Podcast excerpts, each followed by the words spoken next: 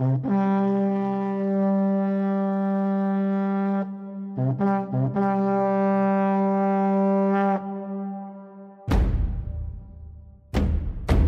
estamos aqui é, gravando o primeiro podcast do site e vamos falar sobre Australian Survival. É, a ideia de criar um podcast foi que é uma temporada que geralmente tem muitos episódios e são muito longos, então escrever um texto para cada episódio seria muito desgastante.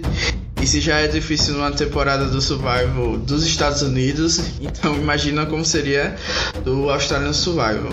Então hoje eu tenho aqui alguns é, convidados que eu quero apresentar. Alguns já são muito conhecidos na, na nossa comunidade, outros nem tanto. Mas para começar, quero apresentar é, o Ingo, que ele já escreve, escreveu aqui no nosso site sobre o Edic. E queria que ele falasse um pouquinho mais sobre o que ele está esperando da temporada. É, oi pessoal, é, assim eu já tenho bastante expectativas para o Australia Survival, né? Eu comecei a ver é, a partir da temporada do ano passado, infelizmente não consegui ver a de 2016, né? Que foi quando ele voltou, né? O canal 10 comprou os direitos autorais, no caso. E assim, como foi tipo muito boa a temporada do ano passado, eu particularmente considero tipo top 10, se pá top 5 de, do Survival, assim, overall. Então, é, eu sempre espero, tipo, o melhor do Australian Survival, né? Assim, eu fui com expectativas um pouco mais baixas para essa temporada, porque pareceu que ia ser algo muito mais parecido com o Exatlon, que foi é, do ano passado e tudo mais. Mas, assim, a gente já viu que teve um pouco de gameplay e tudo mais, então é, ela já começou a me surpreender positivamente, né? São aquelas coisas singelas, mas, mas que já estão fazendo falta no Survival americano. Então, eu tô bem assim contente com essa temporada e acho que vamos ter uma temporada pelo menos boa pela frente. Próximo convidado é o Gabs. Ele é bem conhecido no Telegram e também já fez alguns posts na comunidade do Facebook da gente para se apresentar e também falar um pouquinho quais eram suas expectativas para a temporada.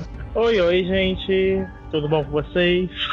É, eu tô animado com essa temporada. Não tava muito quando eu descobri o tema, porque, assim, eu assisti metade da primeira temporada e eu não tinha gostado muito do Australian Survival. Aí, na, ano passado, eu vi a temporada e com os comentários estavam muito positivos, vi e não me decepcionei. Foi uma temporada realmente muito boa. Aí, depois com esse tema, eu, Champions vs Contenders, eu fiquei meio assim, ah, eu acho que não vai ser legal, não. Mas aí eu vi esse cast, eu vi. Eu achei interessante o cast, achei que vai ser. Eu acho que vai dar. Vai dar bom essa temporada e vai ser melhor do que todas as do S ultimamente. Esperamos isso. O terceiro e último convidado na nossa bancada hoje é o Rodrigo. Ele também é mais conhecido no Telegram, já participa do Loudcast, que é o podcast é, de lá do Telegram. É, enfim, Pode se apresentar, Rodrigo, falar também um pouquinho quais eram suas expectativas para a temporada. É, meu nome é Rodrigo. Eu conheci a Australian Survival esse ano ainda. Eu assisti a segunda temporada dele, né? A primeira eu não tive interesse em assistir porque já tinha me falado que ela não era tão boa. Então eu nem, eu nem quis perder meu tempo, né? Já que cada episódio de Australian já é uma hora de tempo perdido, imagina uma temporada inteira é, quando eu soube de Champions vs Contenders, eu, eu, eu já senti que seria uma, uma temporada mais competitiva no físico. E até agora, tirando a, a entrada do Russo, né, que deixou a coisa mais, mais voltada pro gameplay também, puxou mais a parte do gameplay estratégico eu acho que o rumo dessa temporada ainda vai ser esse, muito focado no físico, pelo menos no início do jogo. Mas eu tô com boas expectativas ainda para essa temporada. Eu queria que a gente falasse agora um pouco sobre quem chamou a atenção de vocês nesse antes dos episódios, né, no pré-game, quando estavam lançando o cast.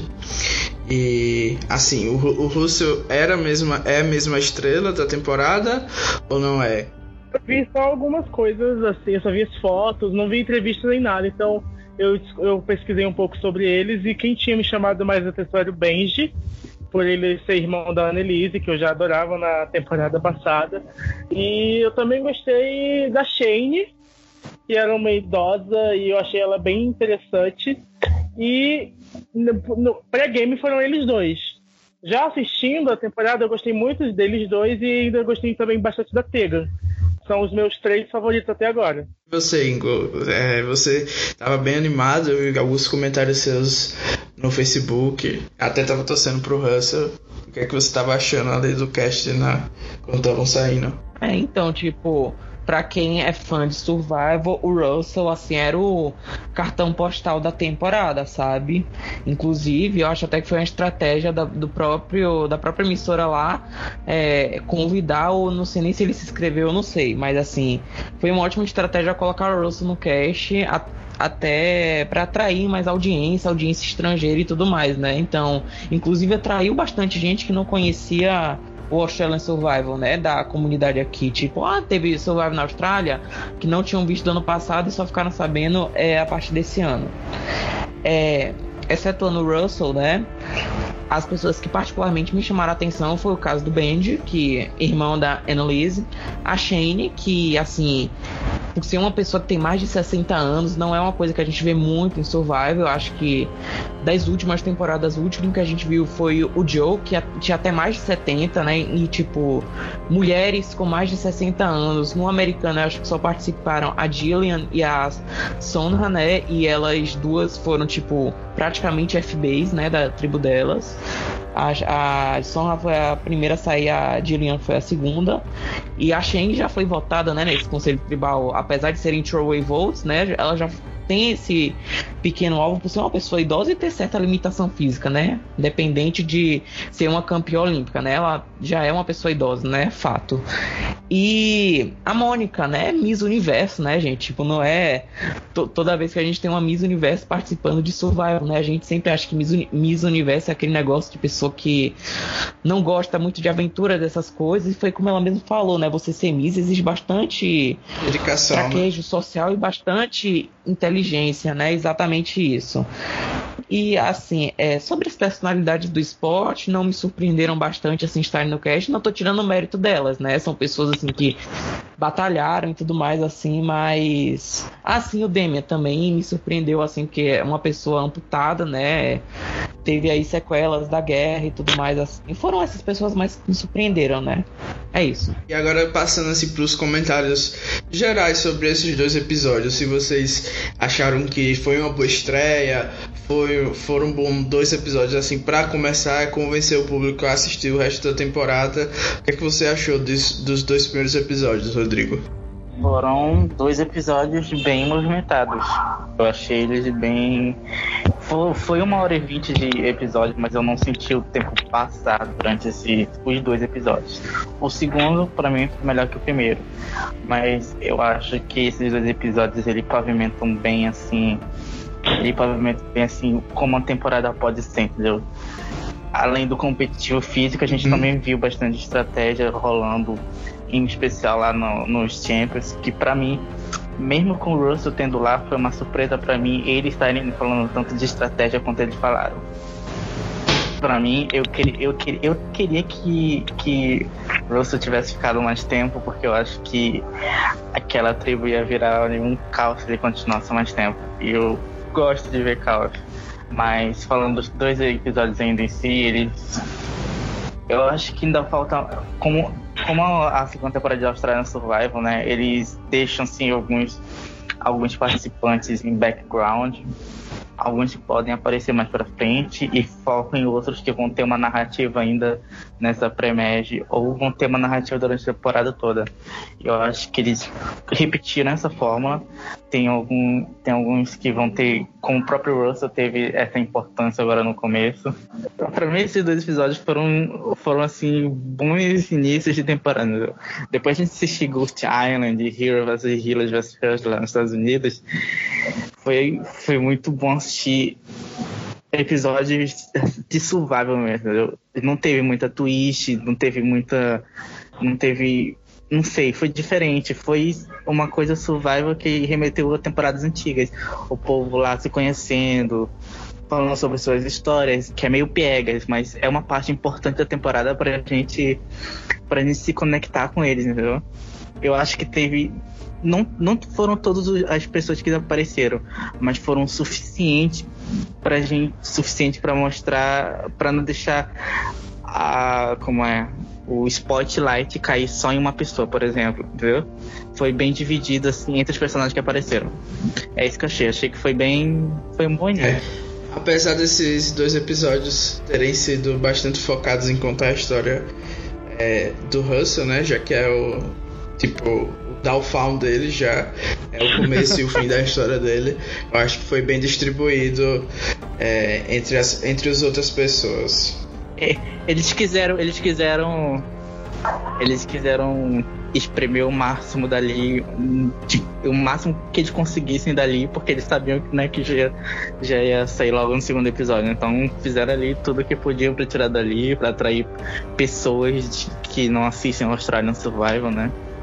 E, e, dentro dessa questão da edição, de ter um espaço para cada um, a gente já falando agora dentro do episódio 1 especificamente, logo de cara a gente vê que as tribos elas vão chegando de formas diferentes, né? Alguns vão chegando, os champions vão chegando de balsa e os containers vão chegando de de caminhão e a gente começa a ver alguns VTs é, de alguns participantes. E aí eu queria saber o que, é que vocês acharam dessa inserção é, da história deles mesmo, né? Porque eram VTs que, que eram gravados no ambiente deles. Então a gente pôde conhecer o Matt, o Shane, até o próprio Russell é, Damian, a história de cada um. É, aí eu queria saber se vocês acharam que isso foi muito é, fora de contexto, se não cabia ali, ou alguma coisa desse tipo. Pode começar, Gabs. Eu vou fazer um comentário bem rápido, rapidinho, só bem rápido antes do Gabriel. Só pra dizer assim, não precisa nem falar sobre isso, que eu, esse, esse, essa parte só veio pra mim fazer odiar o Rob. Só isso, tchau.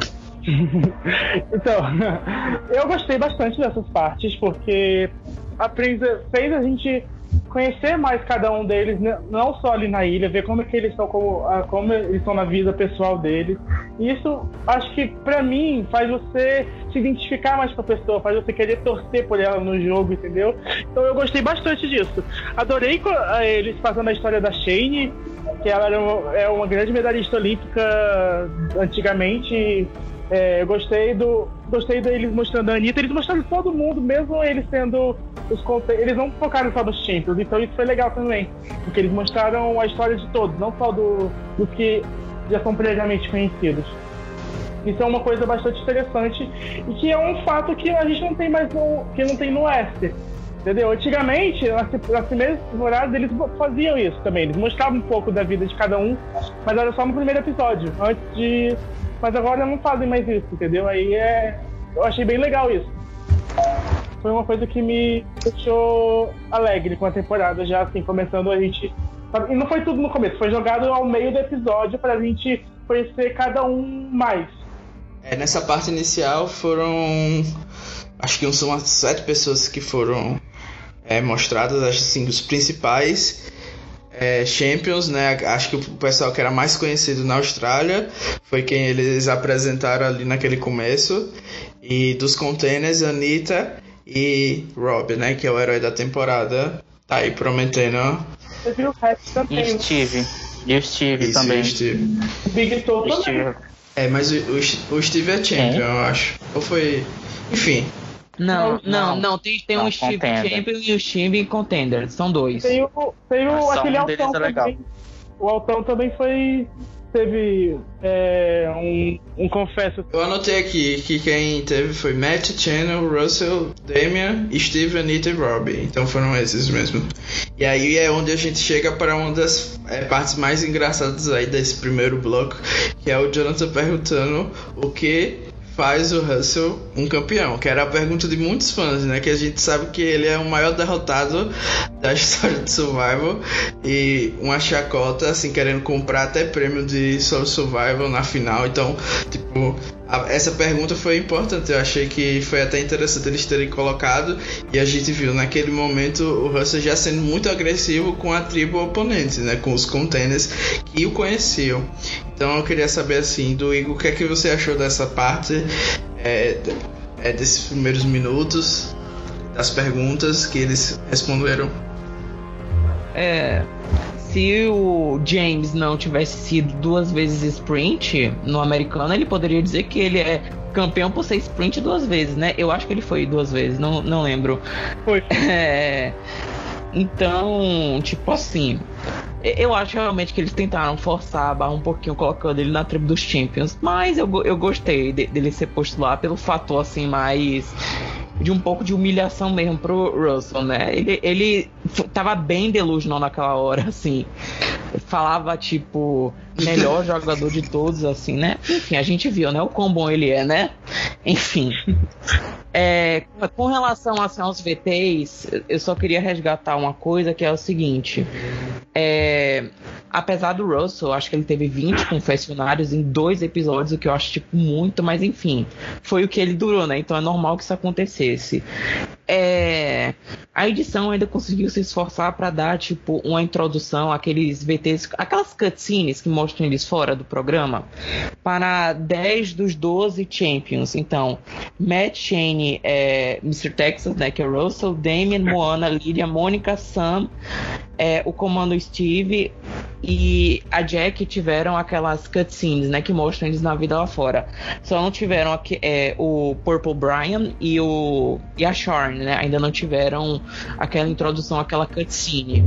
Como o Matt e o e o Mr. Texas já tiveram suas cutscenes e já foram eliminados, eu, eu, eu espero, assim, eu acho que os demais que não tiveram as cutscenes, que são esses dois, mais Purple Band, Finella, Jenna Page e Zack eu acho, não sei, assim, fiz isso bem rapidinho, ainda devem ter esse momento, assim, de introdução, assim, obviamente, a gente já viu um pouco dessas pessoas nos episódios, por exemplo, a gente sabe que a Jenna se machucou, a gente sabe que é, a Charlotte esteve dentro do plano de tirar o Russell e tudo mais, assim, então a gente teve um pouco, assim, meio que pingado dessas pessoas, mas a gente não sabe é, meio como que são elas, sabe?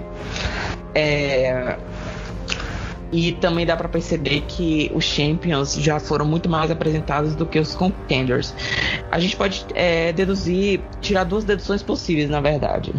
Uma, eu acho que é meio óbvio que, tipo, são pessoas de maior conhecimento público, né? A gente tem campeões olímpicos, é, Miss Universo, ex-participante de Survival. Então, assim, é, tipo, normal que essas pessoas sejam apresentadas antes. E também pode ser um indício de que talvez essa seja uma tribo que vá aos conselhos tribais mais rápido, assim. Então a gente tem que saber um pouco mais é, quem são essas pessoas, assim, detalhadamente, pra gente meio que se importar com essas pessoas. A gente não, não quer ver é, uma, tipo, uma Lucy sendo idolada, sabe? Pra gente não se importar. Pode ser um blindside, pode, mas, tipo, é aquela coisa. Por exemplo, se a Shane não fosse apresentada, se ela fosse eliminada naquele dia, ah, ia ser só uma idosa que foi eliminada por ser é, mais fraco, enfim, percepção deles. Mas se ela fosse eliminada ali, tipo, a gente ia ficar com muita pena, porque é uma campeã olímpica, ela não conseguiu mostrar o melhor dela naquele desafio e tudo mais. Então, a gente tem é, esse vínculo, sabe, com as pessoas. Aí a gente volta naquela cutscene do, do o Steve, só que é o Steve Contender que ele fala da filha dele. Inclusive, ele teve duas cutscenes, né? É isso, ele teve, que ele falou da filha dele. A gente poderia pensar, nossa, esse cara é um pé no saco, ele tá, tipo, overplayzando geral.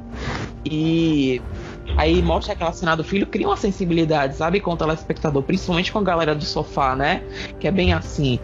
Então, por isso que eu falo da importância desse, desses momentos introdutórios, por isso que eu gostei muito desses dois primeiros episódios, que foram episódios mais pra gente conhecer. E como o Australian Survival ele tem esse tempo maior, seja de minutos por episódio, quanto de número de episódios, eles podem brincar um pouco mais com a edição, né? Eles não conseguem ser tão versáteis quanto o americano, que tem um tempo um pouco mais limitado. Então a gente tem que reconhecer isso aí. Mas isso acaba deixando a narrativa um pouco mais light, né? E mais divertida, né? Então é muito mais gostoso assistir. E aí, dentro desse início a gente já vai para um desafio de recompensa que é, é, um desafio que já aconteceu na temporada anterior, que é um, é um duelo entre um participante de cada tribo. E eu particularmente gostei bastante é, de, desse dessa escolha da produção porque já extingue um pouquinho a rivalidade entre as tribos. E eu acho que é importante quando tem só duas tribos que isso aconteça porque para o telespectador ficar mais legal de torcer ou para uma ou para outra. Então acho que foi uma decisão acertada, mas queria saber o que vocês acharam assim desse desafio de recompensa atrelado também a aquelas coisas que geralmente a gente vê no survival americano, que é é, eles pulando do barco e jogando as coisas, como foi em Game Changers, por exemplo. O que é que vocês acharam dessa escolha da produção? Então, eu gostei também disso, dessa já já estimularam a, a, rivalidade quando começaram a apresentar o cast, né? Porque já falaram assim, alguém alguém ali intimida vocês ou não? Aí já começa ali a rivalidade. Aí depois mostraram cada um eles duelando entre si. Teve aquele. Aquela, acho que foi o Brian, não sei, com o. O grandão, o Big Toe, que mostrou ele perdendo para ele duas vezes, tanto no, nessa prova quanto no, no sumo que teve. Aí já, já estimula uma rivalidade. Também gostei bastante do da Shane, uma senhorinha arrastando a novinha lá pro, pro tapete, pro negócio dela. Isso foi muito, foi muito interessante e engraçado Nossa, também. Esse momento foi muito melhor momento. Aí eu acho que a Australian Survival tá, começou acertando muito nessas coisas, assim, é, estimulando a rivalidade, apresentando bem o cast, mostrando a individualidade de cada um. E eles estão fizeram esse começo de temporada para mim foi até melhor do que o anterior, os dois anteriores. Eu ia falar que eles tinham falado sobre o tempo do episódio, né?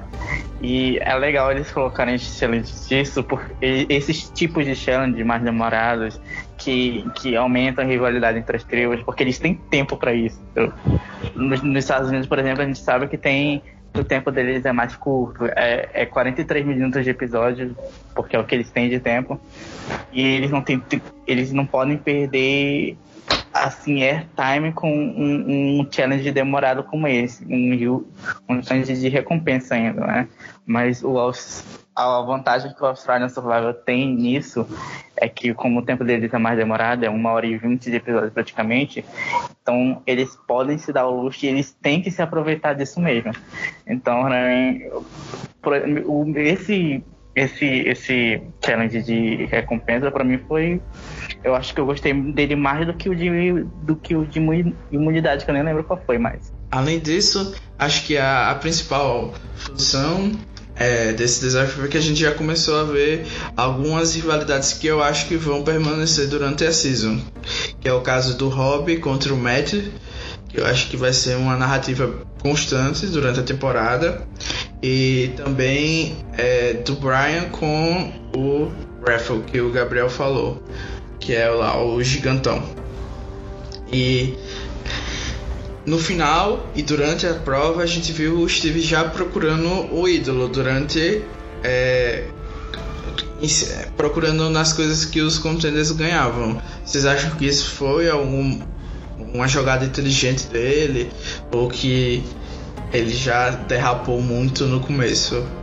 Ah, muito indiscreto, né? Foi uma boa jogada, não. Assim, tipo, eu entendo, acho que ele deve ser um, um, fã do programa, porque o survival americano ele tem esse negócio de enfiar, tipo, vantagem, não sei o que, dentro de qualquer coisa de recompensa, ou até de qualquer buraco de cada pedra. Então, é normal essa paranoia de quem é super fã. Eu acho que eu teria essa pequena desconfiança, né? Eu olharia assim pra laranja, meio de canto de olho assim para ver. Mas acho que ele deveria ter feito isso quando voltasse ao acampamento. Só que assim, eu achei que faltou bastante bom senso dele, porque literalmente teve uma cena que ele ficou cavando um buraco no meio do acampamento, tipo, no meio de todo mundo. E eu ficava tipo, meu Deus. Aí ficava tipo assim, olhando. Aí eu, tipo, gente, sério, ele tá fingindo, tá fazendo o quê? Ah, eu tô cavando um buraco. O pior é que eu acho que se fosse na na versão americana ia ter uma Legacy ali. Certeza absoluta que ia ter uma Legacy dentro É, dos uma itens. Legacy, um Super Idol, um passe pra final, os três votos aí de júri, mano. qualquer coisa aí, né, que fosse mejada. Então, tipo, as- assim, por isso que eu gosto do Australian Survival, ele é muito mais light, as twists que ele fa- eles fazem são bem singelas, por exemplo, aquele negócio da das recompensas serem fracionadas, tipo, vocês é, não necessariamente iriam ganhar 100% de todas as recompensas ofertadas. Vocês iam disputar cada um individualmente, né? E aí que vai aquele embate físico. E eu sinto muita falta desses desafios realmente físicos no survival americano, sabe? De embate e tudo mais. Tipo, malmente você tem um na temporada inteira. E aqui a gente já teve dois. E no próximo episódio já vamos ter três, né? Esses embates one on one. Acho que no próximo vai ser tipo pênalti, sei lá. O que, que é? Vai chutar no gol. Enfim. É. Acho que vai ser durante a temporada toda, é isso. É, pra estimular esse clima de rivalidade entre as tribos. Isso é bom e ruim, porque pode também dese- desencadear, né, o que um navire strong, né, por exemplo. Então, pode desencadear isso. Mas assim, há uma porcentagem relativamente boa de um de alguns jogadores que estão ali pra jogar pra vencer, né? Só que a gente não pode também chegar já, buff, big move, vamos lá, vamos traçar a linha aqui no meio da tribo. Tipo, não funciona, sabe? Que eu lembro que a Samatal começou fazendo isso no do ano passado e a zaga praticamente claro, com algumas ressalvas, mas ela praticamente dominou a fusão, só perdeu um pouco do controle após o boot da Tessa, né? Que foi quando o Luke e o Jericho também resolveram traçar uma linha na zaga, né? E deixar a Michelle de fora. Então, é, apesar disso deixar a temporada um pouco boring, em termos de gameplay, é o que certas fazem, infelizmente, né, gente? Mas temos que ser justos, né? É, mas, enfim, eu rezo que tem a gente fazendo burrice, né? Porque eu quero ver o TV, né? Eu sou telespectador, eu não estou jogando. Então, espero que algumas pessoas tomem decisões erradas aí, façam aquele overplayzinho básico, como o Russell fez. Até porque ia ser mais divertido ver o Russell sair assim do que como ele saiu em Redemption Island, né? Que ele ou ele saía ou ele saía, né? Aqui ele podia. Tinha tudo certo para ele ficar e ele, por arrogância extrema, foi eliminado. E foi uma morte tão lenta e dolorosa que quando empatou e ele sabia que ia sair, veio o povo voltando de novo e os outros indo pra cima dele. Enfim, amei. Tá, e aí desse desafio eu acho que os, os contenders saíram mais derrotados porque eles perderam fogo. Então os champions é, deixaram a marca deles. Acho que não teve mais nada nesse desafio e a gente já vai para os acampamentos. É, começando pelos Champions, a gente vê o Steve, que é também conhecido como Commando, é, liderando basicamente assim as coisas que iriam acontecer. É, não vi nenhum tipo de medo de assumir essa posição de liderança. Achei um pouco estranho, geralmente ninguém quer é, começar dando ordens, mas eu acho que eles também não têm muito. É, não assistiram muitas temporadas antigas e não criaram esse esse medo ainda, essa barreira de, de ser visto como líder. Então acho que isso mostra um pouquinho de como as coisas vão ser jogadas nos Champions. É, alguém mais é, se surpreendeu com isso? Não, não, Não. achei que foi bem equilibrado, então nada me surpreendeu não, olha. Até porque, tipo, esse comando Steve, ele tá. Ele é aquele que foi do Biggest Loser, então ele tá mais acostumado com essa questão da liderança e tudo mais, assim. Então, eu achei, tipo, super normal uma pessoa como ele realmente tomar as rédeas da situação, assim, quesito acampamento e botar tudo em ordem, assim. Não foi nada, tipo, autoritário nem boss. É o que é esperado, assim, pra uma temporada de survival americano old school e mid school, é o esperado que aconteça. Então, não me surpreendeu. E a, assim, a outra narrativa bem forte dentro dos Champions foi o Russell, né? Querendo ou não, ele foi. tomou um dos. Tomou muito tempo de tela. E ele já começa dizendo que a primeira impressão dele referente aos Champions é que eles não vieram lá para jogar. Que eles estão ali para. É, ficar na fogueira, cantar com baiá. E aí me lembrou um pouquinho da, da Malolo nessa hora. E o que, é que vocês acharam dessa primeira impressão dele? Eu acho que naquele momento ele estava certo. Eu acho que a, a tribo, eles, o pessoal dos Champions, eles querendo ou não, eles têm uma. Eles são conhecidos, né? Alguns deles são famosos. Então acho que eles têm uma reputação a manter. Então acho que eles ainda estão. No começo eles estavam meio que ainda vendo o que, que eles iam fazer, o que, que eles iam pisar. Eles são muito cautelosos. O fato de eles serem experientes, serem atletas. Eu acho que é, da, é deles serem mais cautelosos e ficar nesse clima mais. Com, como é que ele disse? Com, com o quê? Com, eles eu acho que é, é deles, é a estratégia deles ficarem assim, pelo menos no início. Mas eu acho que eles sim, eles têm. A maioria deles tem, são bem espertos, a maioria deles, eu senti isso. É, eu acho que eles são bastante competitivos e eu acho que mais do que falar sobre os Champions, esse Confessional do Russell fala muito sobre o Russell em si, que ele não tem flexibilidade nenhuma no jogo dele e na verdade, era ele quem devia estar nesse clima de kumbaya, entendeu? Não eram as outras pessoas que precisavam se adaptar ao Russell e começar a ser arrogante, prepotente e ter um jogo agressivo. Uhum. Então, acho que esse cenário é o que que acaba mostrando a, a, falha dele como, como jogador. E é exatamente o que ele começa a fazer a partir daí. Ele tenta reproduzir o jogo que ele teve nas outras três participações. Achar uma mulher que ele subestime e acredite que seja é, inferior a ele, que ele precise carregar ela até a final. E formar uma aliança próxima com ela. E é isso que a gente vê ele tentando fazer com a Mônica. E aí eu queria que vocês falassem um pouco sobre essa estratégia dele. Vamos lá. É, Primeiro, se você faz a, você tenta fazer a mesma estratégia três vezes e as três vezes deu errado, você tem que parar um pouco para pensar, olha, então não é assim que eu devo jogar. Mas o Russell ele não aprende com os erros dele. Ele continua fazendo as mesmas merdas, ele continua subestimando todos os jogadores que estão com ele. Tipo, eu não acho que ele estava em, em clima de. desse Ele não estava nesse clima de ah, não, só porque eles não estão jogando que nem eu, eles não estão jogando. É tipo, eu acho que alguém falou assim, não é porque eu não estou jogando com, não tô jogando com você que eu não estou jogando o jogo. O que é verdade, não é porque eles não estão, não querem se aliar com o Russell que eles estão é, sendo totalmente passivos no jogo. O Russell ele tem que aprender que cada um joga o jogo de, uma, de sua maneira.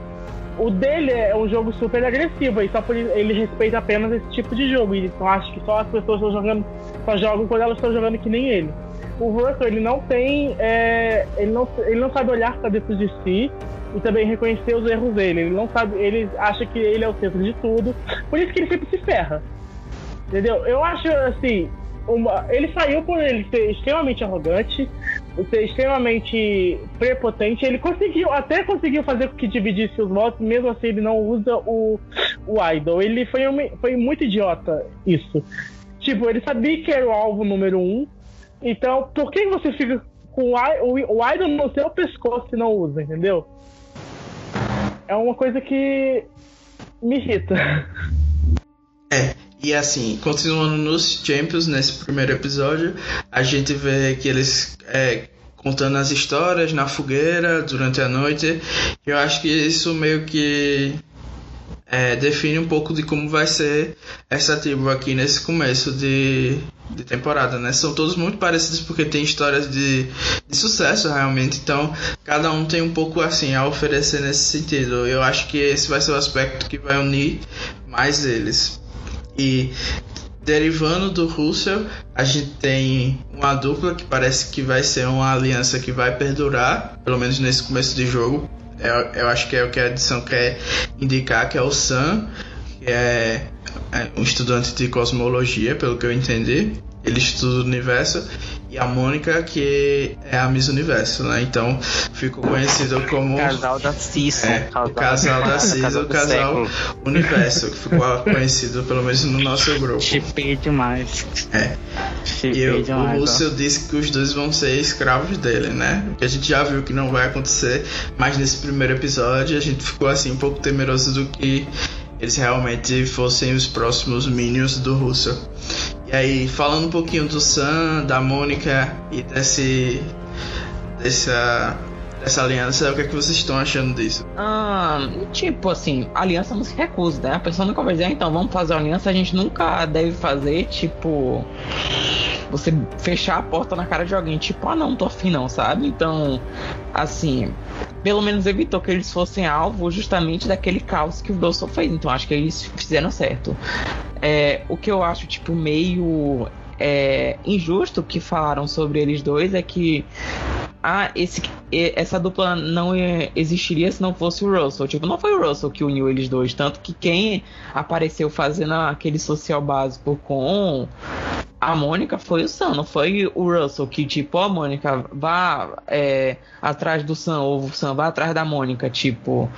Eles meio que encontraram um aliado em comum, que no caso era o Russell, e pronto, né? Meio que se fechou um F3, entre aspas, né? Eu acho que esse casal. Ai, gente, eu tipo muito. Eu fico com, fico com ódio de saber que, que essa menina é casada e não é função, enfim. É... mentira, eu não acredito nisso.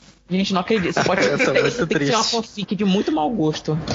Desgraça. Eu, eu, eu, queria morrer sem saber disso, mas enfim. É. Eles combinam demais. Casal. Não, combinam muito. É uma química assim que eu. Gente, meu Deus, eu queria ser ele, sabe? enfim. É. Eu acho que essa dupla já existiria, tipo, independente de tudo. Adorei, tipo, a sacada do Sandy dizer que ele estuda o universo e ela é a Miss Universo, então que ele iria flertar com ela e tudo mais. Achei, tipo, super. Aquelas piadas meio sem graça, mas que são engraçadas justamente por não ter graça, sabe? E enfim, já, já sabe, é, é, são essas coisas que nos fazem torcer pelas pessoas, sabe? Esses pequenos aspectos, não é uma pessoa aleatória indo fazer uma aliança com a outra e papum pronto, que nem a gente tá acostumado a ver, sabe? Que a gente, se a gente não soubesse que ela é a Miss Universo, que ele estuda o universo, tipo, nunca ia acontecer essa piada e talvez a gente nem. É, a gente fosse meio que, meio que indiferente, a gente só tratasse ele justamente com minions do Russell, né? E era o que talvez a edição americana mostraria, né? Talvez mostraria só o Russell com eles dois e pronto né? Eu que juntei os dois, eu que fiz a ponte pronto. Porque tem esse negócio, né, da edição também manipular as coisas para contar a história à maneira dela, né? A gente sabe que, pelo menos a edição americana distorce muita coisa, né? Eu acredito que a edição australiana não fez muito isso, sabe? Então, gostei bastante desse momento. Eu espero que os dois durem bastante. E, e eu queria que eles durassem, inclusive, fora do programa, né? Mas isso nunca vai acontecer. Enfim. E a edição tá um pouco assim forçando, não sei se é forçando, mas é, toda vez que falam de social na tribo do Champion, eles focam bastante na Mônica, no rosto dela, alguma coisa do tipo, dando a entender que ela é alguém que vai ter um bom social. E quando falam de estratégia ou força mental, eles focam bastante no Sam. Então a minha expectativa é que os dois durem bastante. É porque a Mônica é a ameaça tripla da temporada, é por isso. A nova Natalie White. É, a nova Natalie White. Inclusive, adorei que a Natalie White foi citada, mas enfim, né? E aí, pra terminar, assim, os Champions, a gente vê que o Russell acha o ídolo sem pista novamente nesse primeiro episódio, o que realmente bota o ego dele lá em cima. Eu, e eu particularmente acho que foi um dos motivos que acabam atrapalhando ele a ter um jogo um pouco melhor nesse começo. E aí eu queria que o Gabs falasse um pouco sobre isso. Então, é. Já, já começa a imaginar assim, olha a cotação, mas é. Realmente, você tem, pra você achar um ídolo, você tem que procurar, e ninguém tava procurando além dele, então ele achou. Mas a, o ruim dele é porque isso faz ele se tornar mais arrogante ainda. Tipo, ele falando, achar ídolo não é, não é sorte, é uma ciência. Tipo, você só pegou o negócio da árvore e pronto, cara. Não foi, foi mais nada de interessante. Aí, hoje. Aí quando eu tava assistindo, eu falei, porra, ele não, é impossível ele ser FB assim, né? Pelo menos ele vai durar um pouquinho. Aí depois. Aí ele vai, mostra o Arden pra tribo inteira e tenta ditar o voto de quem eles vão man mandar pra fora. E mesmo assim ele continua, ele saiu. Então é, é a prova de que o Russell é um bom jogador de survival. Exatamente, ele melhor é... de todos. É, ele acha que é. Melhor ele acha do que mundo. é só achar um ídolo. ele acha que é só achar um ídolo e forçar as pessoas a fazerem o que ele quer. E não é bem assim. E, e, é isso, não tem muito. Acho que a gente vai começar a ser muito repetitivo, porque o Russo sempre aparece fazendo a mesma coisa. Mas é isso. E aí, já indo pros contenders, a gente começa com o Rob dando um pouquinho de direcionamento sobre como construir, como vão construir o acampamento por causa da profissão dele. E meio que parecido com o Steve dos Champions. É, ele meio que assume um pouquinho do posto de liderança nesse sentido. Então, o Rodrigo, que não gosta do Rob, poderia falar um pouquinho do que achou dessa introdução do acampamento dos contenders? Ah, achei uma merda, mentira. É, eu, eu não sei, achei que mostraram eles como os underdogs que eles dizem que são, né? Pelo menos a maioria tirando o Rob, que eu não senti nada de underdog nele. E eu acho que esse é o principal motivo de odiar ele. Além de ele ter falado que, que, que tem que ter como é ele tem que jogar com coração, né? Tem que jogar por amizade, uma coisa assim que ele falou. Não sei, eu odiei, eu, eu fechei meu cérebro para aquilo. Win the game of Survivor through backstabbing. That's not how it should be. You should be able to build alliances, build friendship, build respect, and bring these key players with you to the end and battle it out. It's time for the hero to win. é, eu acho que. Não sei, eu acho que foi mesmo nessa pegada de, de, de mostrar bastante o underdog. Eu gostei bastante da, do, do, fo, do foco que eles deram pra Anitta no primeiro episódio. Eu achei que eles, eles mostraram, mostraram bastante dela e eu, eu acho que ela é a cara daquela tribo, a Anitta. Ela não apareceu muito no segundo episódio, na verdade ela não apareceu no segundo episódio, mas eu acho que ela até agora é minha preferida dos contenders. Eu e também não sei o que mais tem para falar de lá. É, dentro dos contenders, além dessa introdução do hobby, a gente meio que mesmo que não seja oficial, a gente vê alguém fazendo uma aliança de fato. A gente vê que está se desenhando para uma divisão entre mulheres e homens e algumas mulheres assim como swing votes. Foi pelo menos foi assim que eu entender a configuração da tribo. Tem lá o, a Bromance Alliance e as meninas do outro lado. E eu acho que a Jenna e a Paige vão Não, ficar no eu meio. Acho, eu acho que o que quem tá no meio, eu acho que é o. Principalmente o Steve, que foi deixado meio que de lado, apesar dele ter sido mostrado um pouco do lado dos homens, mas por ele ter recebido cinco votos no primeiro conselho, que aquele já falando do primeiro conselho, meio que foi óbvio que ali eles fizeram uma divisão de votos entre os dois alvos, né? O que eu acho que inclusive foi uma estratégia bem acertada porque priorizou a união da tribo, né? Porque meio que tivemos 10 pessoas ali é, completamente cientes do que iria acontecer. Não foi uma linha traçada na areia, foi uma divisão de votos justamente para neutralizar qualquer uso de ídolo, de vantagem, de qualquer overplay que tentassem fazer.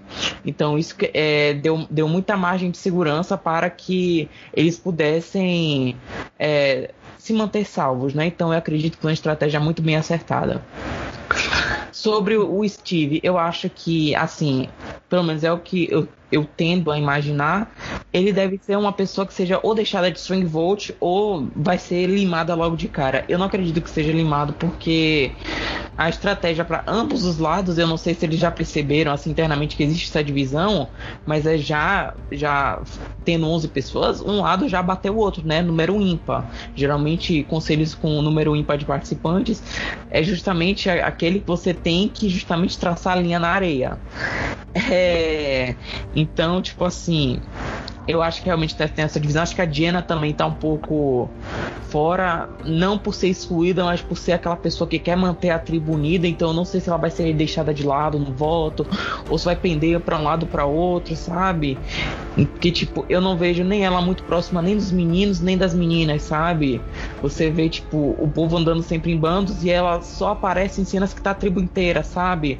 Tanto que uhum. aparece até aquela cena bonita dela dizendo que eles vão vencer e tudo mais. Bastante positivo. Eu acho que ela é mais uma jogadora de time, sabe? Que vai prezar pela lealdade e tudo mais. E se tiver que acontecer dessa união rachar, eu acho que vai pesar muito contra ela. E também ela não foi muito apresentada pra gente. A gente não sabe muito sobre ela, a não ser essas pequenas cenas que ela apareceu, né? Machucado, querendo que o time vencesse e tudo mais. Ela é mais uma pessoa de time. Então é isso que eu tô meio que analisando nos conteúdos. Acho que o Steve assim. pode sim virar um free agent, mas eu acredito que a Bromance Alliance vai durar aí durante a temporada de alguma forma. Mas enfim, além disso, a gente viu bastante do Steve continuando procurando o ídolo no acampamento dos contenders, que já foi algo que a gente comentou aqui, e o Matt aproveitando disso para jogar ele é, debaixo do ônibus, é, falando que ele estava procurando um ídolo, que ele era um sneak player e tudo mais. E eu achei que foi uma boa estratégia do Matt, mas. E e isso acabou botando o Steve no alvo da tribo. Vocês acham que realmente é uma boa estratégia já você citar um nome assim de alguma pessoa logo de cara? Ou ele devia ter sido mais cauteloso? Ele achou que ele, ele não foi errado nessa hora, entendeu? Ele falou assim: o cara o cara tá procurando ídolo já na prova de recompensa, já tá procurando pista ali, aí depois no Cape já tá também procurando ídolo. Então, assim, ele só verbalizou o que a maioria tava pensando. Então, eu acho que ele fez uma. Ele não fez uma atitude errada. O errado que ele fez foi criticar isso e fazer exatamente a mesma coisa. Isso foi, ah, assim, cara, porque se você tá fazendo, se você criticou o que ele fez, você sabe que você jogou a dele, por que você vai fazer a mesma coisa, entendeu? Ele jogou bem nesse primeiro dia, fazendo a tribo mirar já no Steve, mas depois a palavra atacou ele e ele se ferrou com isso.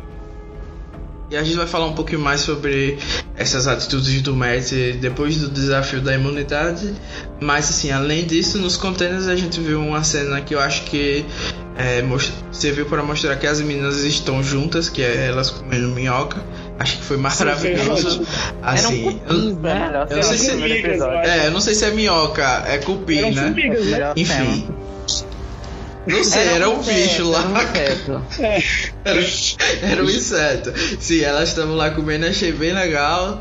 É, e eu acho que isso, aquela ali vai ser uma aliança já formada. Era a Fenella, é, pro resto do, dos né? contenders. É isso. É a Fenella, a Anitta e a Chen. Não.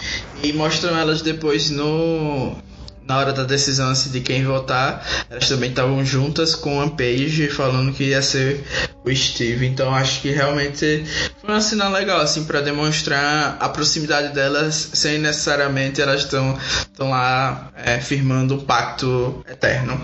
E em seguida a gente vai para o desafio da imunidade é, foi um desafio assim mais clássico, né? De uma tribo contra outra. Teve é, puzzle, teve de tudo nesse desafio. E aí, o que vocês acharam dessa prova? Alguém quer falar da prova em si?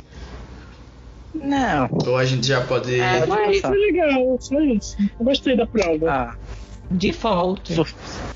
Não foi chata, isso que é importante.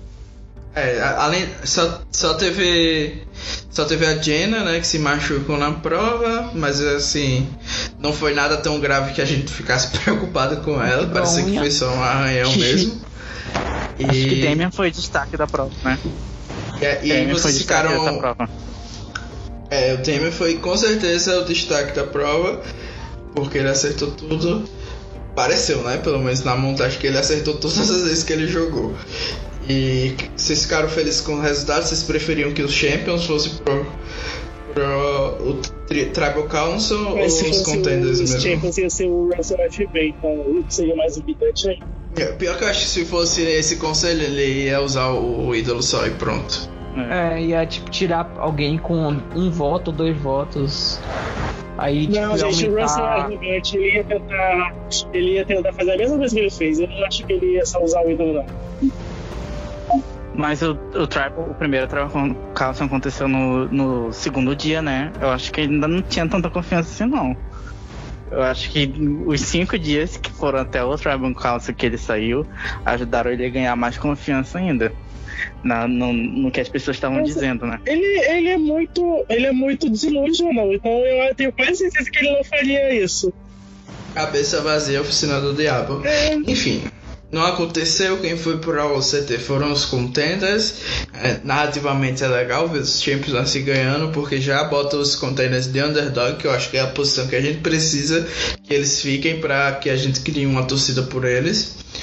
E o voto se encaminhava para ser o Steve, parecia que era algo óbvio. É. A única preocupação era se o Steve teria encontrado o ídolo, né? Já que ele estava procurando há tanto tempo. E é aí que a paranoia do Messi começa a acontecer. E foi algo que eu particularmente não entendi porque tanto medo do Messi. É, ele meio que se colocou como FB, como você falou, e eu não entendi porque ele simplesmente, se ele achava que todo mundo ia votar no Steve, porque ele mesmo não mudou o voto dele. Ele só podia ter mudado o voto dele para ter um empate. É, ele não, nunca foi algo. Tipo, tipo, véi. Mas repara, o cenário, e ele sabia qual era o cenário, porque ele estava por dentro das coisas. Que o Steve, antes, ele ia votar na Jenna. Pelo menos ele jogou o nome da Jenna. Provavelmente seria uma votação tipo 11 a 1 pro Steve ser eliminado ou na Jenna. Então, tipo, se ele utilizasse um ídolo, quem ia sair era a Jenna. E ele não tinha nenhum F2 com a Jenna nem nada para querer proteger ela assim do nada. Então, não sei se ele tentou, tipo, bagunçar as coisas ou ele tentou fazer basicamente o que o Russell tentou fazer, só que de uma maneira é, um pouco menos, não sei se eu diria isso, overplay, mas enfim, é um overplay. E, enfim, você tem uma tribo de 12 pessoas, é aquela coisa, sabe? Não sou eu por ser eliminado, então pronto, acabou. Escreve o nome do homem tchau, sabe? Tipo, ah, o pessoal quer que fazer bonito. Assustou. É, exatamente, é louco. Acho que ele realmente surtou. E eu achava assim, se eu tivesse na posição dele, eu ia forçar um empate com a Jenna, voltava na Jenna mesmo. E pronto, acabou. Conversava com o Steve, é, virava amigo dele e pronto. E a gente vai pra. Assim, eu acho que realmente não deram remédio mesmo. Não deram um remedinho dele. Na minha opinião, o que acabou enterrando as chances dele ficar foi quando ele saiu para procurar o ídolo e o pessoal descobriu depois dele ficar sumido por horas que ele tava procurando o ídolo. Então acho que foi ali que o voto mudou para ser unânime no Steve para dividir entre eles. Uma divisão de votos. É. E o CT, por mais que tenham colocado como se o CT fosse o fator decisivo, eu acho que foi mais só um é, já tinha sido. É, já tinha sido organizado, mas o CT meio que reafirmou aquilo. Tipo, ah, a gente tá certo de fazer isso. É, exatamente. E aí, pronto, lá no, no CT, a gente viu o Matt jogando uma merda no ventilador, basicamente. Ele mesmo levantou a mão para começar a falar, tipo, foi de livre espontânea vontade colocar a cabeça na forca. Pior que ele jogava as meninas under the bus, depois jogava os meninos under the bus, depois ele jogava o Steve under the bus e uma coisa que eu não entendia, eu não sei quem queria eliminar. louco. Como o Rob falou, não tinha uma, não teve uma pessoa da tribo que ele não é, atacou no CT. Então, tipo, foi horrível. Ele, pra, ele se eliminou, como todo mundo tava falando. É. Point blank por mais que ele tenha sido eliminado, algumas coisas que ele falou eu acho que ainda vão ser relevantes, porque quando alguém meio que chama atenção para um grupo de pessoas, é, essa Bromance Alliance, ou se eles não estavam juntos, eles vão se juntar, porque isso a pessoa já falou que eles eram um grupo, ou as outras pessoas vão ficar com medo. Então acho que, sendo verdade ou não, acho que isso vai ter um impacto essa fala dele. E o fato de elas falarem que todas as mulheres não estavam jogando também vai ter um impacto para elas se unirem como um grupo. E, e, tirou bastante alvo né, delas, né? Porque survival percepção é realidade, sabe, né? Se ele tinha a percepção de que elas não estão jogando, elas estão fazendo pelo menos nesse começo de jogo, é o certo, né? Porque elas estão mais abaixo do radar, então elas, elas a curto prazo não serão alvo, né? Então dá um tempo delas se organizarem e, tipo, darem um ataque surpresa em um dos da Bromance Alliance, né? Que podem eventualmente encontrar um ídolo, né? Uma vantagem. Então, uhum. assim, eu acho que essa crítica, entre aspas, que ele fez às meninas, mais ajudou elas do que prejudicou, sabe? Acho que prejudicou em nada. Acho que vai servir como união para elas e fora isso, o CT só foi basicamente o Matt se matando no jogo. E teve um momento engraçado que foi o Steve chamando o Jonathan de Jeff. E pronto, aí ele. Eu. ele foi eliminado, recebeu todos os votos, exceto os do Benji, da Jenna, do Rob, Tegan e Matt. E foi como a gente já falou, foi uma divisão de votos clássica, né? E é isso, ele decidiu overplayar porque é, tem essa máxima de que eu não vou sair sem fazer tudo possível. e é isso. Vocês acharam que foi uma eliminação triste perder uma, essa pessoa no primeiro episódio? Ou... Ah, mereceu sair. É. Tem muito o que falar sobre, não. Acho que é unanimidade isso. Foi, di... foi divertido enquanto durou. Foi é. divertido enquanto durou. Eu gosto desses personagens que chegam no primeiro episódio, fazem merda, são eliminados no primeiro é, episódio não. mesmo. É um, é um arquetipo que eu gosto pro primeiro episódio, entendeu? Mas não se é uma Catrina nem nada. Catrina, lenda é. dos Estes. Ah. Teve mais airtime que o JP. Cala a boca.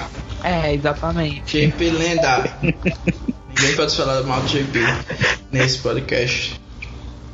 Enfim, aí a gente vai para o episódio 2, que começam bundas masculinas. Ei, gente, amo.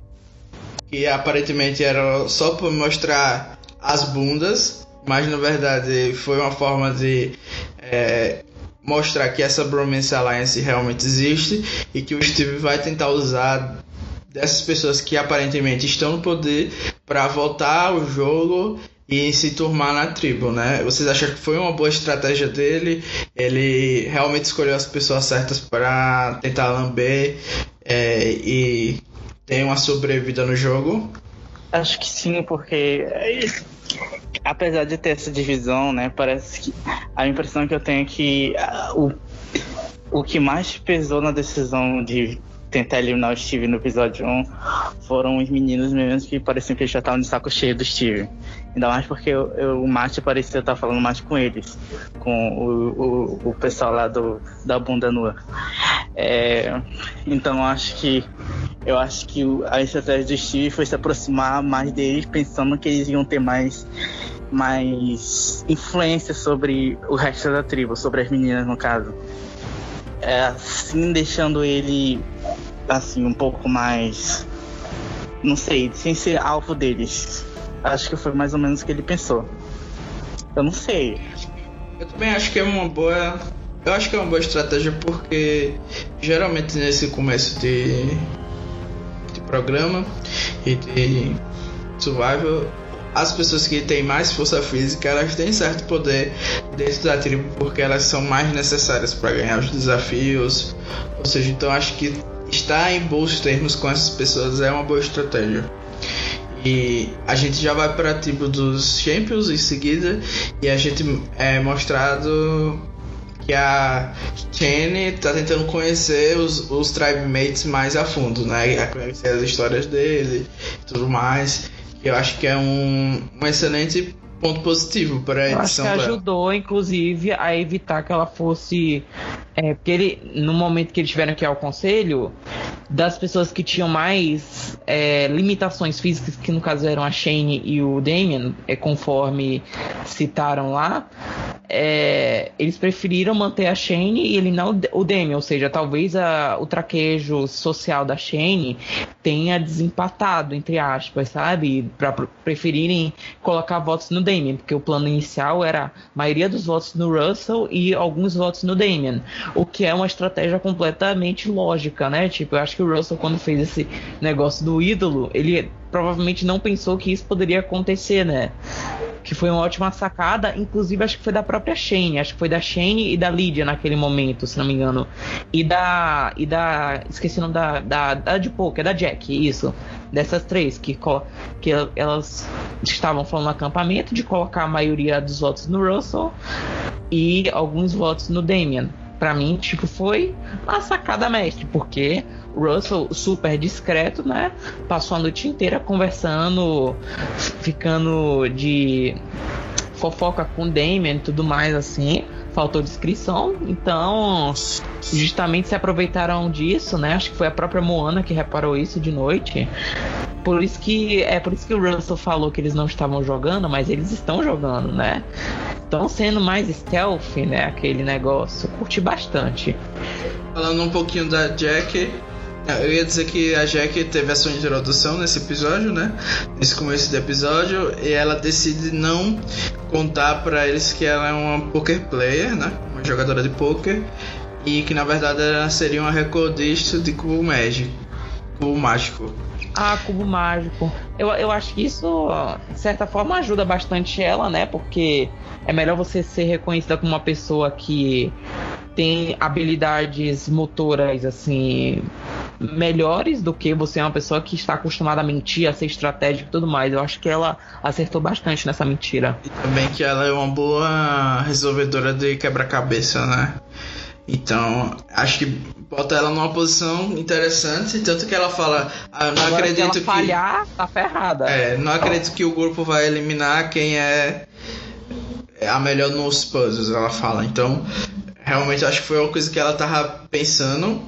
E assim, um fato interessante estava lendo na, na review, acho que foi do Inside Survivor, é que realmente a o recorde de cubo mágico é de uma australiana e ela realmente tinha o tempo certo e tudo mais. Então ela pensou é, bastante nisso antes do jogo pra, É, pra ela não poder é burra, mentir. não. É, o único problema assim é que ela não tem. não vai ter como falar muito da vida dela, né? Assim, da profissão dela e tudo mais, eu acho. Então Não, talvez. mas essas coisas mais pessoais social. não tem muita relação com. Que eu não acredito que você ser um poker play seja a ocupação dela. Acho que ela deve ter um emprego meio que formal, entre aspas, assim. Mas. Eu não acho que dificulte bastante, não. É, eu, eu também não.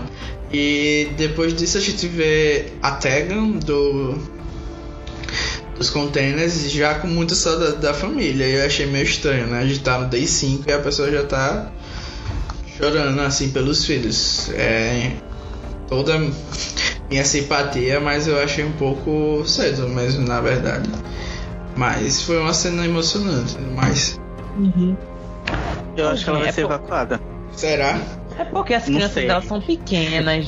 tipo, eu, Eu me acho. sensibilizo, sabe? Tipo, você é mãe, é, acho que são duas que ela tem, né? Duas crianças pequenas. Então, tipo.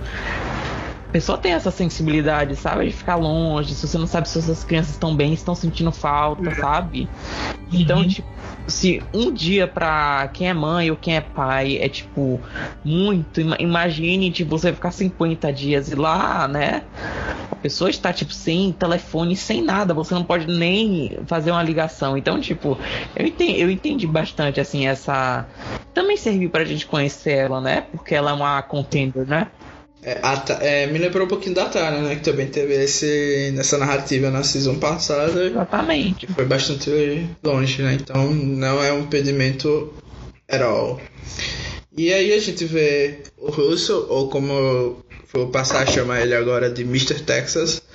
É, Isso. começa a, a destoar do grupo e ele tem a boa leitura nesse sentido de perceber que é um estranho no ninho. E ele decide, então, é, mostrar para todo mundo que ele tem o ídolo.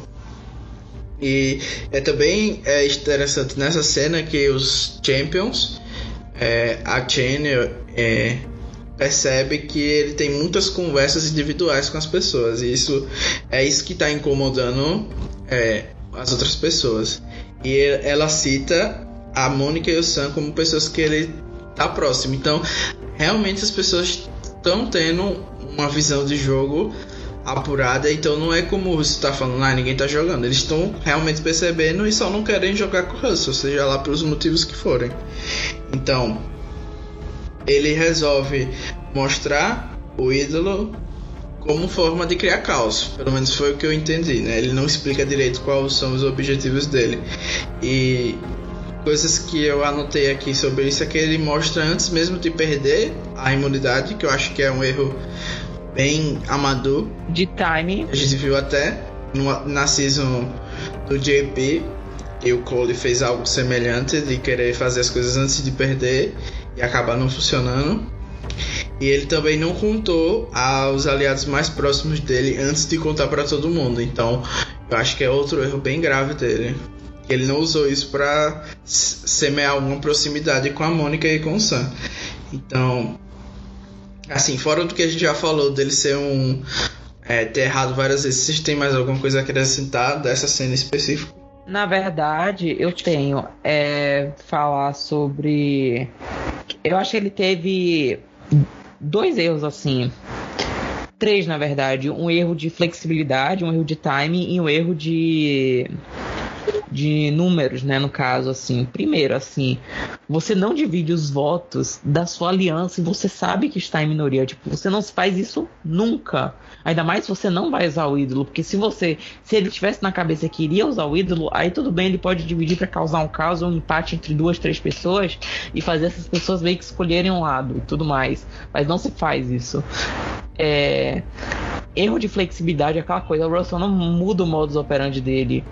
E assim, uma coisa que eu concordo é que realmente não existe receita para você ganhar survival, porque as pessoas são diferentes, a combinação de pessoas vai ser diferente as ocasiões serão diferentes, as situações serão diferentes, então não existe tipo um jogo que vai ganhar sempre todas as combinações e tudo mais assim.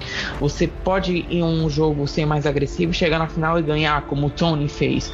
Ou você pode fazer um jogo mais stealth, um jogo mais under the radar, você só se utilizando da outra pessoa para você conseguir fazer as boas relações e não sujar tanto suas mãos e chegar na final e ganhar como a Natalie White fez. Ou você, né, chega na final fazendo um jogo de meio termo intermediário, assim, você algumas horas baixando a guarda e outras horas você indo mais para frente, como o Adam fez. Então, tem um winner de tudo quanto é perfil. No caso do Russell, ele é o tipo de pessoa que ele quer que as pessoas dan dancem a música que ele tá cantando. Então, assim, esse é meu tipo de jogo. Vocês vão jogar tudo igual a mim. Se vocês não jogarem, vocês não, não estão jogando. E ele faz isso justamente no FTC. Depois ele é, diz que o povo não reconhece ele como jogador e que os jurados são bitters e tudo mais. E, tipo, não é isso, porque ele faz questão de inferiorizar as pessoas na frente delas, sabe? E é o que eu falei, tipo, ele realmente contribuiu bastante para que Samoa e Heroes do não fossem temporadas boas, assim. Isso é um fato, ponto. Mas isso, tipo, tá longe de dizer que ele é um excelente jogador em leitura porque ele não sabe ler os aliados dele. Ele é muito arrogante, assim, muito cocky, como dizem, e ele é muito. Ele não tem empatia, sabe? Ele não tem um jogo social bom, por isso que ele perdeu as duas primeiras vezes que jogou e é por isso que ele foi FB, porque eu posso dizer que ele foi FB, né? Porque foi a primeira saída da tribo dele, nas duas outras vezes que ele jogou. Então, assim, tipo, óbvio, ele foi realmente um pouco good TV, é. Assim como Sugar foi good TV em Gabon, não quer dizer que ela seja uma boa jogadora, mas é aquela coisa, né? E isso excetuando nos fatos que aconteceram pós-jogo, enfim, mas isso eu não quero comentar aqui.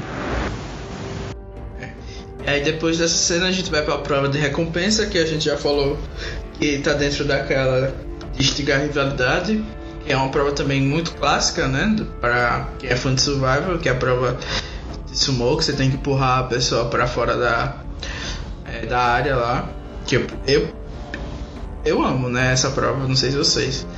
Mas, enfim, os destaques dessa prova para mim foi o Rob sendo humilhado pelo, pelo Matt novamente, perdendo, Nossa, adorei. Amei essa cena, amei essa cena. Melhor e coisa também do episódio. Zack vencendo novamente o Commander e fazendo aquela comemoração que foi vista de forma agressiva, né, pelos, pelos Champions. E a Maona já mandou uma piadinha de que se ele vai estufar o peito dele daquele jeito, é melhor ele com- é, ter um sutiã. Então achei assim que a Maona vai ser uma pessoa divertida assim, de acompanhar, vai ter algumas sacadas. Ela também tem outro confesso falando do russo que é bem engraçado. Então eu acho que foi uma prova que ajudou a gente também a desenhar esses personagens. E é isso, né? Os, os Champions ganham novamente. Faz os contenders ficar mais underdog ainda. E logo em seguida o Russo começa a fazer mil armações nos contenders antes da prova de imunidade, né? Ele já estava a mil por hora, é, jurando pela pela esposa que nem tinha e falando pra Jack que, não vai escrever o nome dela e blá blá blá. E enfim, né? Acho que a gente já comentou bastante do Russo. Acho que a gente pode pular isso. Acho que só, só vale um adendo aqui de falar que essa estratégia da aliança foi criada pela Sarah em Game Changers. Que ela fez isso com o Troisa e com o Brad de pegar é, itens de valor pessoal para evitar que as pessoas flipem.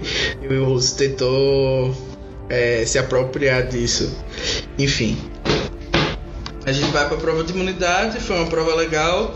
Os contenders ganham a prova e o sonho do Russell acontece e eles vão ter que ir pro Tribal Council, né? E aparentemente a edição quer deixar a gente ciente de que o Russell tá safe. Ele, várias pessoas aparecem falando que ele não vai sair, o Sam fala.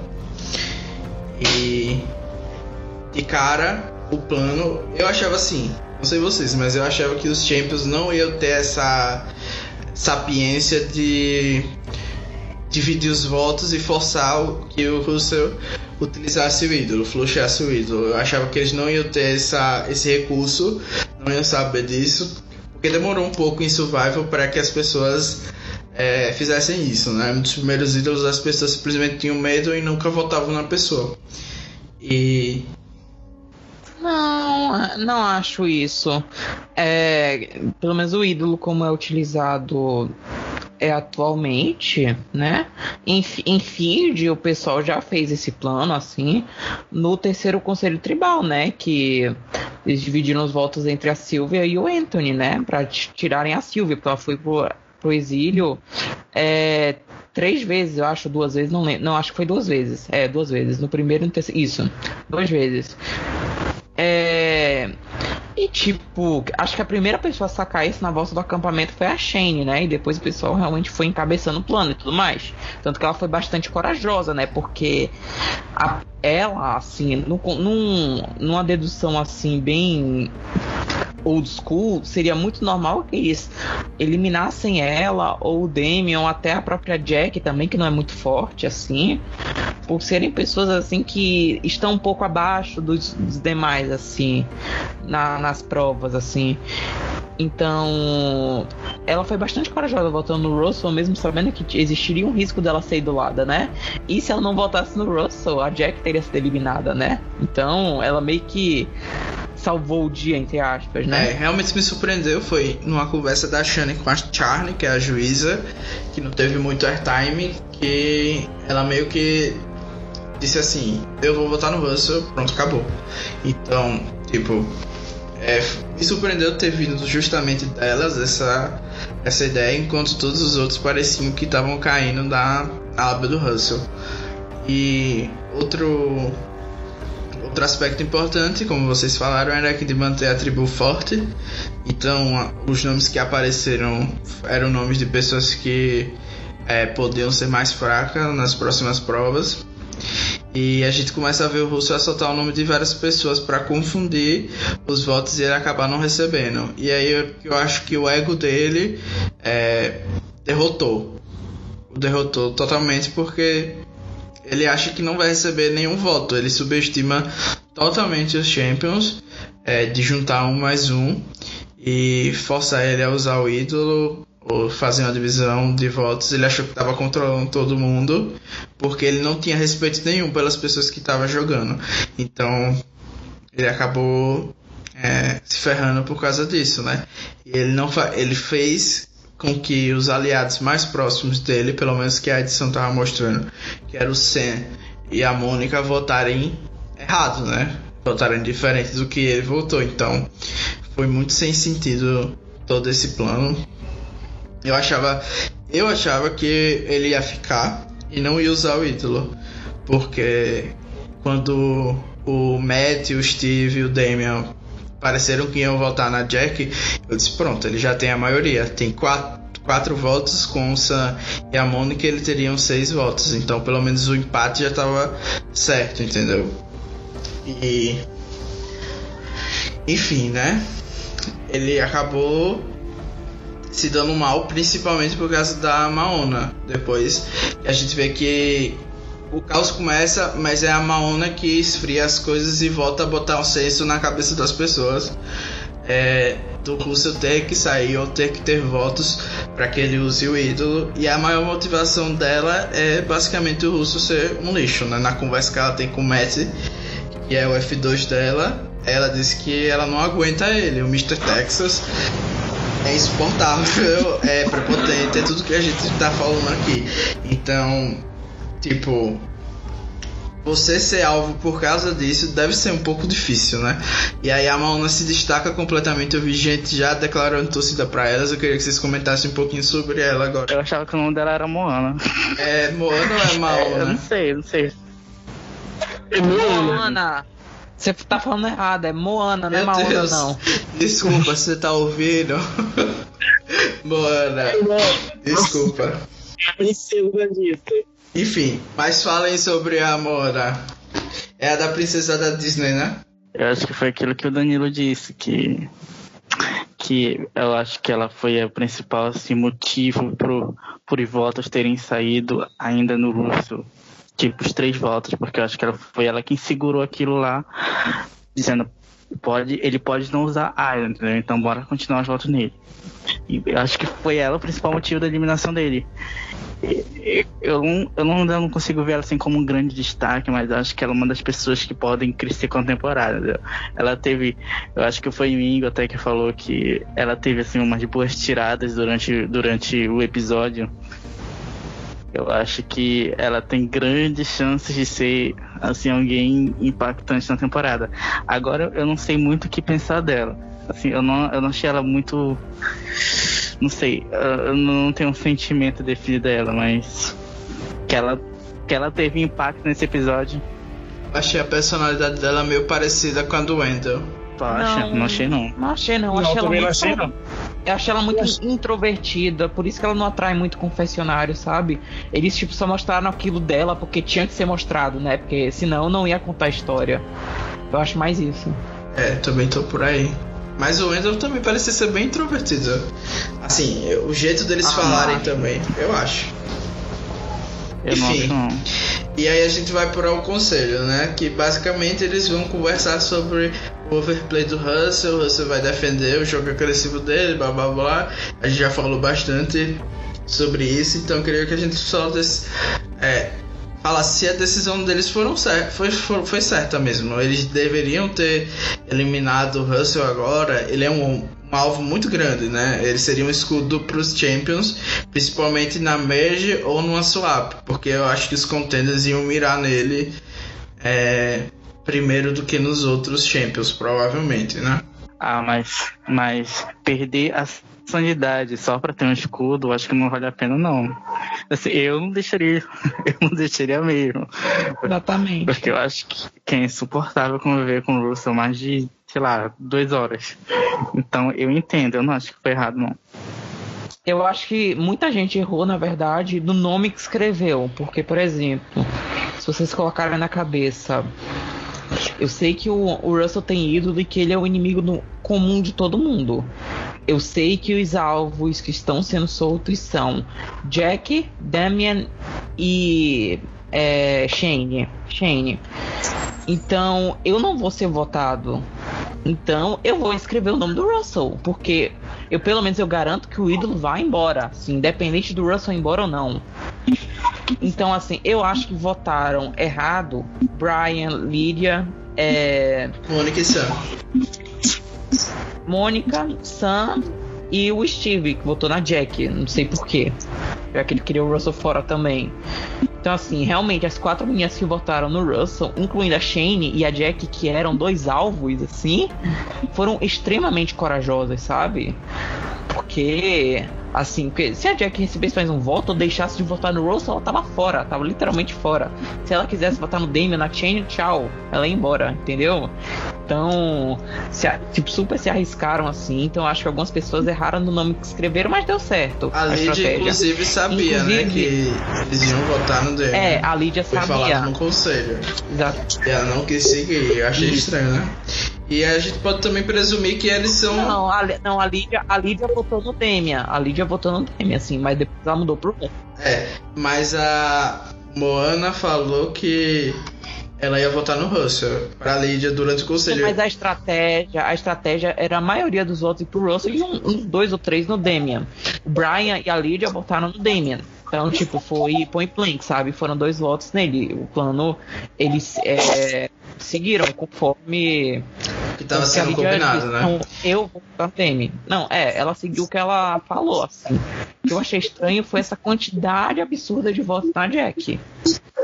É, foi, foi o que o, o Russell conseguiu convencer o Matt e eu acho que o Matt tem muito poder de barganha entre os homens, né? Entre o Steve e, e ele também era aliado com o Damian. Então ali ele conseguiu esses votos na Jack.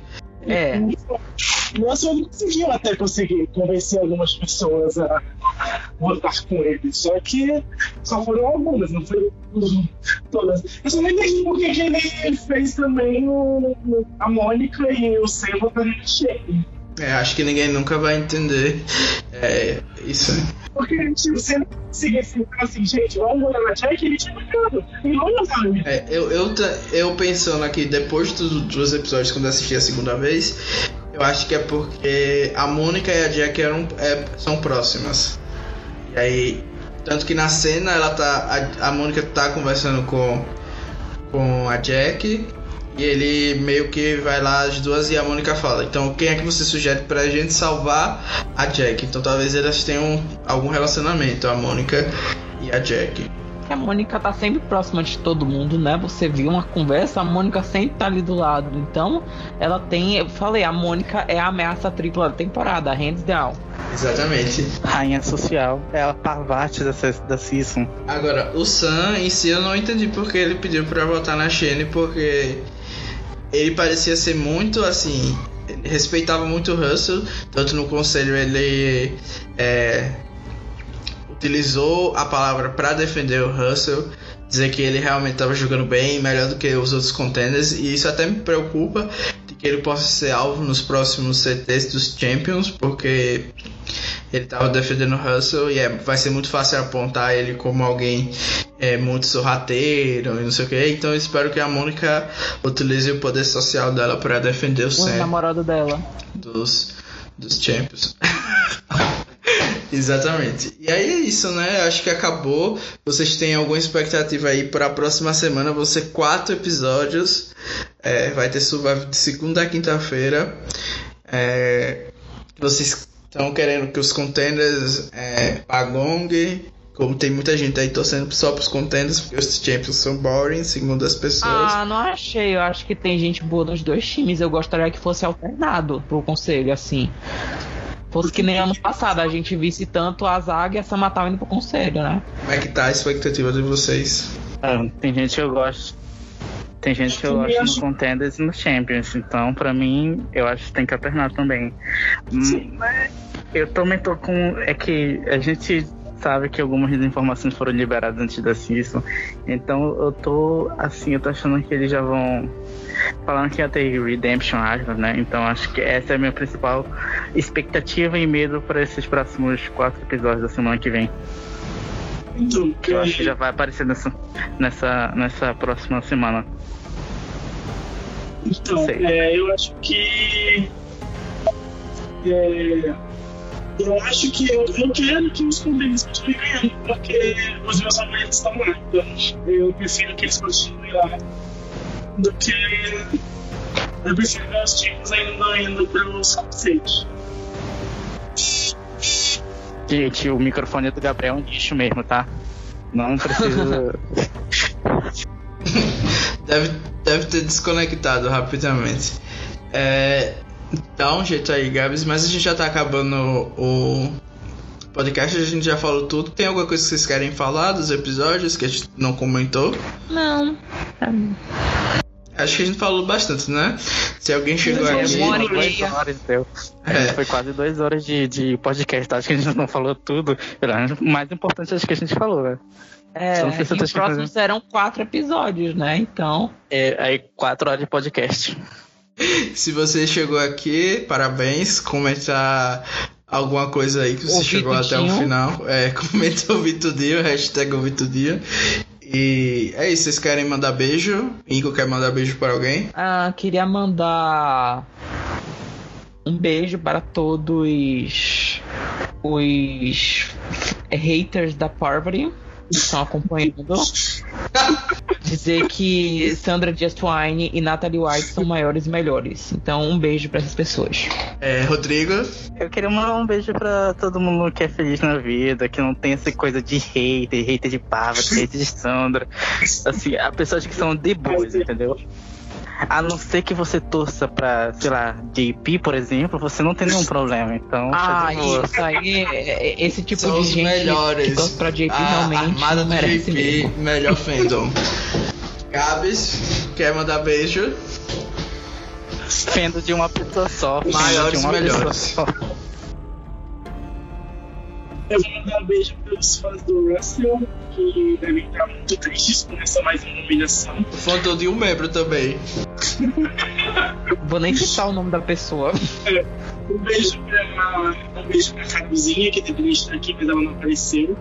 E é isso. É isso, gente. Obrigado por é, comentarem comigo hoje, os três. É, se alguém que tá ouvindo o podcast quiser participar, é só mandar mensagem pra mim no Facebook. Vai ser ótimo ter outras opiniões. Eu não falo com assim com as pessoas porque tenho vergonha de convidar realmente, mas quem quiser tá muito convidado. E comentem, né? Pra gente continuar com vontade de passar horas e horas aqui falando sobre Survivor. Gente, o Danilo não morde, sério, falem com ele. É isso e acabou.